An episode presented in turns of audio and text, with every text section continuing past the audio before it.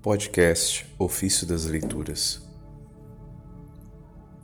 Tornou-se para nós, da parte de Deus Pai, misericórdia e justiça. Documentário sobre o profeta Isaías, de São Cirilo de Alexandria, Bispo.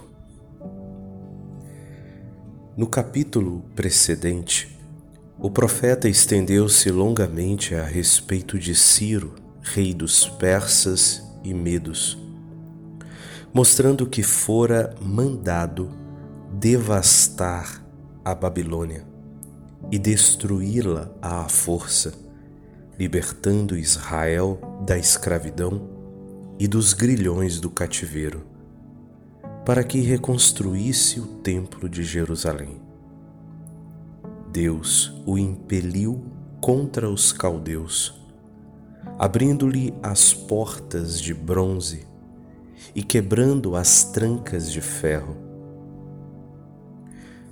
Mas esse relato tinha um caráter particular, pois só os da raça de Israel deviam ser postos em segurança e libertos dos trabalhos da escravidão.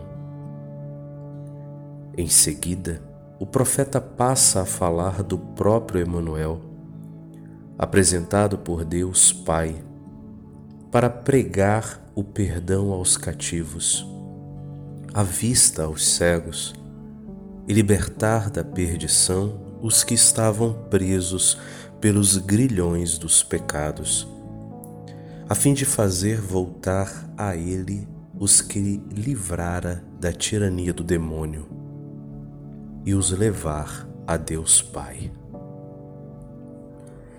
Tornou-se, pois, um mediador entre Deus e os homens.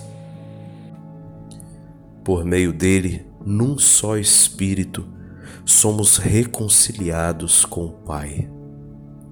E Ele, e é Ele a nossa paz, conforme as Escrituras restaurou o seu templo santo, isto é, a Igreja, apresentando-a a si como virgem pura, sem mancha, ruga ou qualquer coisa semelhante, mas santa e imaculada. Assim, bem podemos ver, prefigurados em Ciro e suas ações, os esplêndidos benefícios divinos feitos por Deus aos habitantes de toda a terra. É esse o sentido do texto em questão.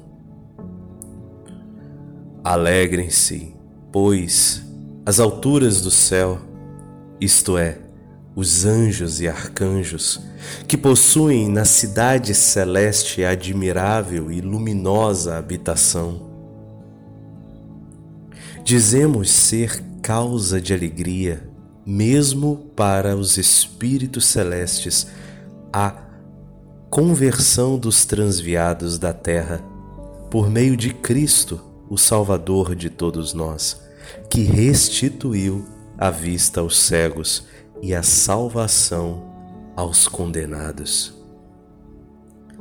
Se eles se alegram por um só pecador, que faça penitência, muito mais devem alegrar-se ao contemplarem toda a terra salva.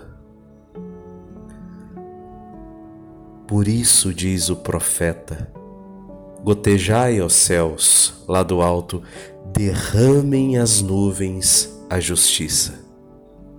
Isaías 45, 8.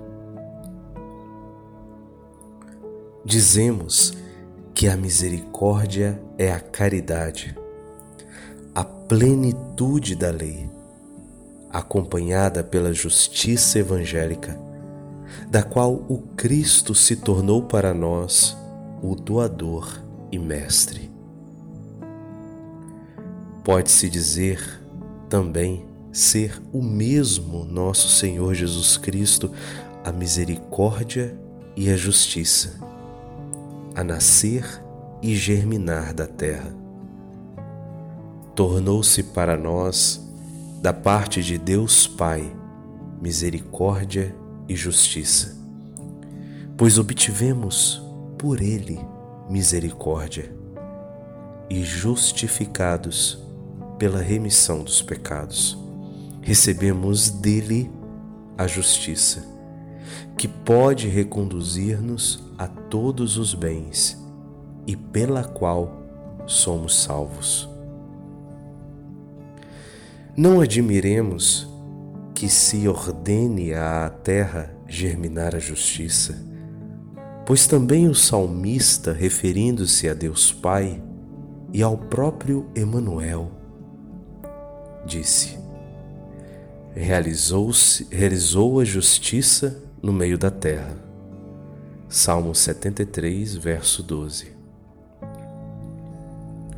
Pois Cristo não nos trouxe o seu corpo do alto ou do céu, mas nasceu segundo a carne de uma mulher, das que vivem na terra. Assim, quando se diz que é fruto e germe da terra, devemos entender que, segundo a carne, nasceu de uma mulher, escolhida para essa missão, embora pertencesse à terra.